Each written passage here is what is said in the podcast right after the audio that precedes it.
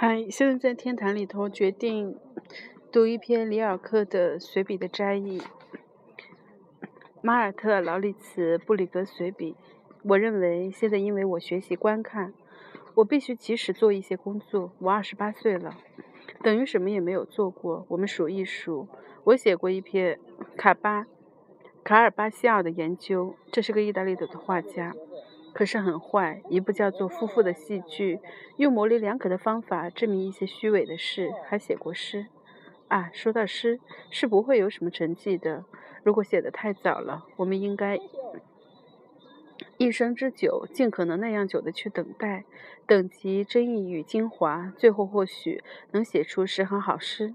因为诗并不像一般人所说的是情感，情感人们早就已经很足够了。诗是经验。为了一首诗，我们必须观看许多城市，观看人和物；我们必须认识动物，我们必须去感觉鸟怎么飞翔，知道小小的花朵在早晨开放时的姿态。我们必须不回想异乡的路途，不期的相遇，逐渐离 临近的离别离。回想那还不清楚的童年的岁月，想到父母，如果他们给我们一种欢乐，我们并不理解他们，不得不使他们苦恼。那是一种对于另外一个人的快乐。想到儿童的疾病、病状离奇的发作，这么多深沉的变化。想到寂静、沉闷的小屋内的白昼和海边的早晨。想到海的一般。想到许多的海，想到旅途之夜，在这些夜里，万籁齐鸣，群星飞鸟。可是这还不够。如果这一切都想得到，我们必须回忆许多爱情的夜，一夜与一夜不同。要记住分别者痛苦的呼喊和轻轻的睡眠者吸脂了的白衣产妇。这个字不认识，所以先读。先读了“西”，我也不知道为什么是一个“盒子底下写一个“雨”，接着往下读。但是我们还要陪伴过临死的人，坐在死者的身边，在窗子开着的小屋里，有些突如其来的声息。我们有回忆，也还不够。如果回忆很多，我们必须能够忘记。我们要有大的忍耐力，等着他们再来，因为只是回忆还不算数。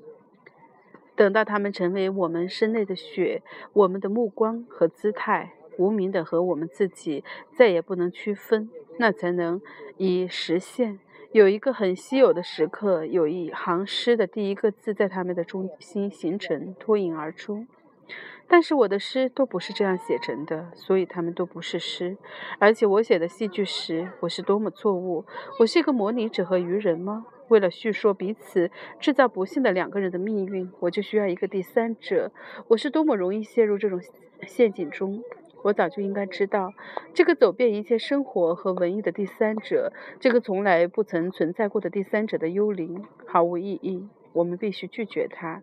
它属于这种天性的托词，这天性总是总在设法不让人们注意它最深处的秘密。它是一扇屏风，屏风后串演着一出戏剧。它是一片喧嚣，在那走入一种真实冲突的。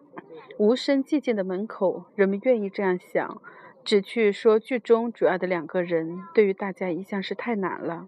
这个第三者，正因为他不真实，所以是问题中容易的部分，人人能应付他。在他们戏剧的开端，我们就觉察到对于第三者的焦急情绪。他们几乎不能多等一等。他一来到，一切就好了。他若是迟到，那有多么无聊呢？没有他，简直什么事也不能发生，一切都停滞着，等待着。那可怎么办呢？如果只停留在这种言止和言惰的情况下，那可怎么办呢？戏剧家先生，还有你认识生活的观众，那可怎么办呢？如果他不见了，这个讨人喜欢的生活享受者，或是这傲慢的年轻人，他适应在一切夫妇的锁中，有如一把。假配的钥匙怎么办呢？假如魔鬼把他带走了，我们这样假设：我们突然觉察到剧院里许多人为的空虚，他们像是危险的窟窿被堵塞起来，只有虫蛾从包厢的栏边穿过不稳定的空隙。戏剧家们再也不享受他们的别墅区，一切公家的侦探都为他们在闭远的世界去寻找那个不可能缺少的人，他是戏剧内容的本身。可是生活在人间的不是这些第三者，而是两个人。关于这两个人，本来有意想不到的那么多的事可以述说，但是一点还不曾说过。虽然他们在苦恼，在动作而不能自救，这是可笑，可笑的。我在这儿坐在我的小屋里，我布里格已经二十八岁了，没有人知道我这个人。我坐在这里，我是虚无。然而这个虚无开始响了，在五层楼上，一个灰色的巴黎的下午，他得出这样的思想：这是可能的吗？他想。人们还不曾看见过、认识过、说出过真实的与重要的事物，这是可能的吗？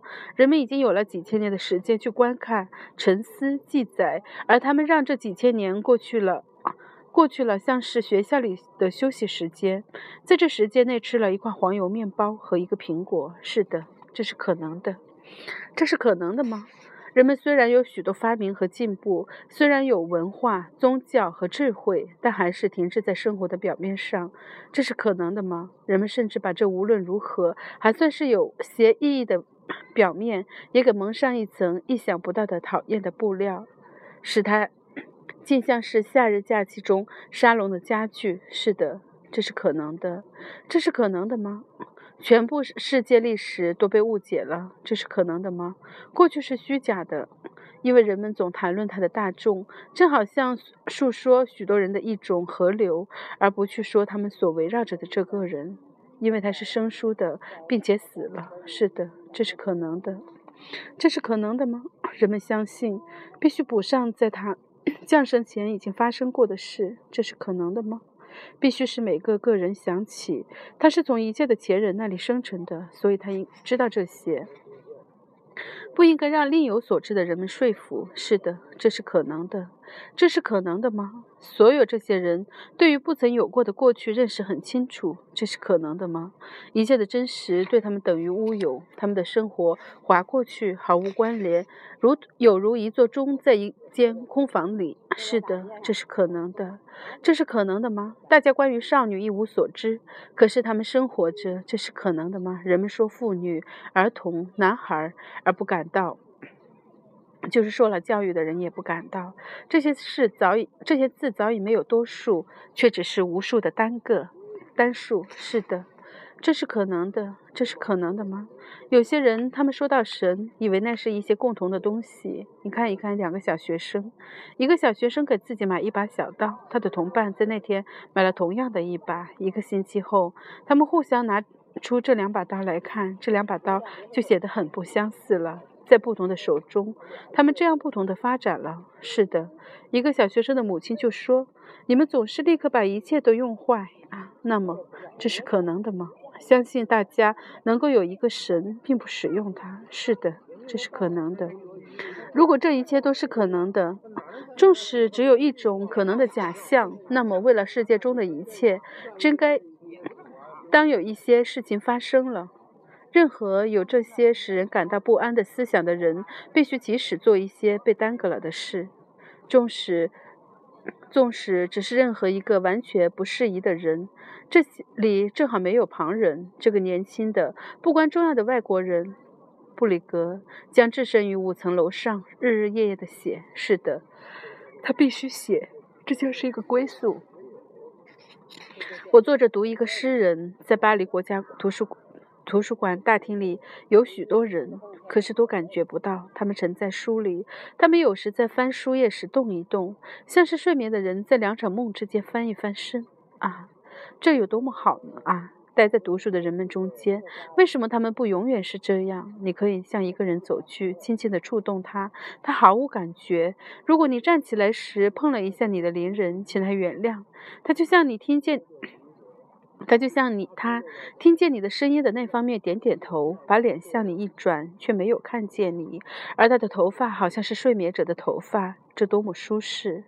我就坐在这里。我有一个诗人，是怎样的一个命运？现在大厅里大约有三百人在读书，但这是不可能的。他们每个人都有一个诗人，上帝晓得他们读的是什么。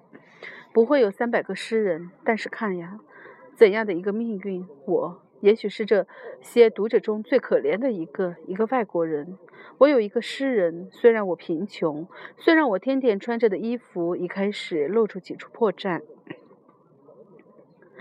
我的衬衫也洁净，我能够像我这样走过任何一个糖果店，尽可能是在繁华的街道上，还能够用我的手大胆地伸向一个点心碟，去拿一些点心。人们对此也许不会觉得突然，不会骂我，把我赶出去，因为无论如何，那是一只上层社会的手，一只天天要洗四五遍的手。是的，指甲里没有泥垢，握手的手，握笔的手指上没有墨迹、墨痕。尤其是手腕也无可避议，穷人们只洗到手腕为止，这是众所周知的事情。人们能够从他的清洁推断出一定的结论，人们也是这样推断的。商店里就是如此。可是有那么几个生存者，例如在圣米瑟大街和拉辛路，他们不受迷惑，看不起这手腕的问题。他们望着我，知道底细。他们知道我本来是他们中的一个，我不过是串演一些喜剧。这正是化妆进时节，他们不愿戳穿我这个把戏。他们只指一指牙，眨一眨眼，也没有人看见。此外，他们看待我像一个老爷。只要有人在附近，他们甚至做出卑躬屈膝的样子，好像我穿着一件皮衣。我的车跟在我后边，有时我给他们几个小钱。我颤栗着，怕他们拒绝接受。但是他们接受了，并且一切都会平安无事。如果他们不再吃一吃牙，眨一眨眼了，这些人都是谁呢？他们要向我，他们要向我要什么呢？他们在等候我吗？他们怎么认识我？那是真的。我的胡子写的特别有些长了，这完全有一些使人想到他们那生病的、衰老而暗淡的、永远给我留下印象的胡须。但是我没有权利对于胡子。有点忽略吗？许多盲人都不常刮脸，却也没有人想起，因此就把他们列入被遗弃者的队伍。我明白了，他们是被遗弃者，不只是乞丐。不对，他们本来就不是乞丐。人们必须分清楚，他们是些渣子，命运吐出来的人的皮壳。他们被命命运的唾液落湿，粘在墙边、路边灯下。广告柱旁，或是身后，拖着一个阴暗而污秽的痕迹，慢慢地从小胡同里溜出溜下来。茫茫宇宙，这个老太婆向我要什么呢？他从某一个窟窿里爬出，手里捧着一个床头机的抽屉，里边乱裹着一些纽扣和针。为什么他总挨着我走，注意我呢？仿佛他要用眼泪、流泪的眼睛来认识我。那双眼好像是一个病人把黄痰唾在这血红的眼皮上。还有那时候，那苍白瘦小的女人是怎么回事呢？在一面橱窗前站在我身旁，有一刻钟之久。同时，她给我一支很长的、一支长的旧铅笔。那笔是非常缓慢地从她紧紧握在一起的枯瘦的双手里推动出来的。我做出观看橱窗里陈列的商品毫无觉察的样子，但是他知道我看见了他，他知道我站着并且思索他到底干什么，因为我了解这不是关于铅笔的事。我觉得这是一个记号，一个对于内行人的记号，一个被遗弃者们所晓晓得的记号。我预感到他向我示意。我必须到某个地方去，或者做些什么。最奇怪的是，我总不能摆脱这种感觉。实际上，会成为某一种约会。这个记号就是为了这个约会。这一幕根本会成为轮到我身上的一些事。这是在两个星期以前。如今几乎没有一天没有这样的耦合愈合。不只是不止在黄昏时候，就是在中年人中午人烟稠密的街上，也会突然有一个矮小的男人或者老妇，点点头给我看一些东西，随后又走开了，好像一切重要的事都做完了。这是可能的。他们有一天会想起走到我的小屋里来，他们一定知道我住在哪里，并且他们早已安排好门房，不会阻止他们。但是在这里，我的亲爱的人们，你们是闯不进来的。人们必须有一个特殊的阅览证才能进入这个大厅。这张阅览证我已先你们而有了。人们能想象到，我走过大街有些胆怯，但终于站在一个玻璃门前，推开它，好像在家里一样，在第二道门拿出阅览证给人看，完全像你们给我看东西似的。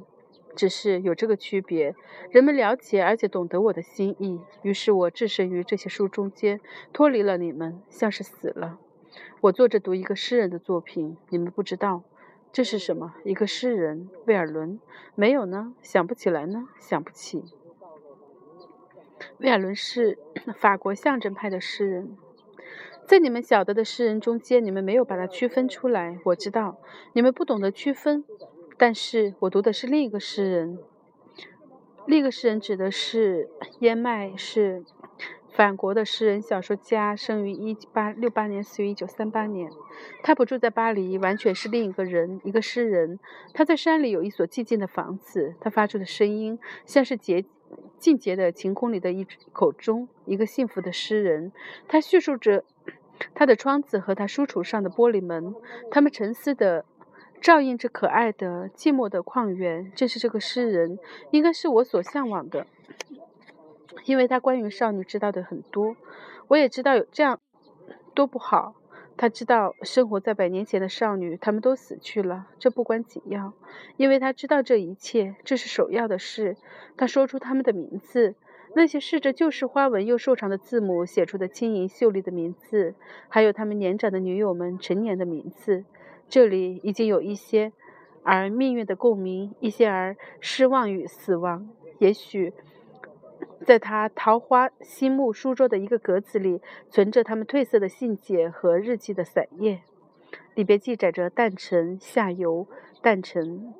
或者可能在他们寝室后方复兴的抽屉桌里有一个抽屉，其中保存着他们早春的衣裳、复活节初次穿过的白色的衣裳，用印染着斑点的金沙制成，本来是属于那焦急等待着夏日的衣裳啊！是怎样一个幸福的命运，在一所祖传房子的寂静的小屋里，置身于固定、安静的物件中间，外边听见嫩绿的园中有最早的山雀的试唱。远方有村中冥想，坐在那里，注视一道温暖的午后的阳光，知道往日少女的许多往事。做一个诗人，我想，我也会成为这样一个诗人。若是我能在某一个地方住下，在世界上某一个地方，在许多无人过问的关闭的别墅别墅中的一所，我也许只有一间屋。在房顶下明亮的那间，我在那里生活，带着我的旧物、家人的肖像和书籍。我还有一把靠椅、花、狗，以及一根走时路用的坚实的手杖。此外，不要别的。一侧浅黄色、浅黄象牙色的皮装，镶有花形图案的书是不可少的。我该在那书里写。我会写出许多，因为我有许多思想和许多回忆，但是并没有这样。上帝知道是什么缘故。我的旧家住具放在仓库里腐烂了，而我自己，我的上帝，我的头上没有屋顶，雨落在我眼里。第二课。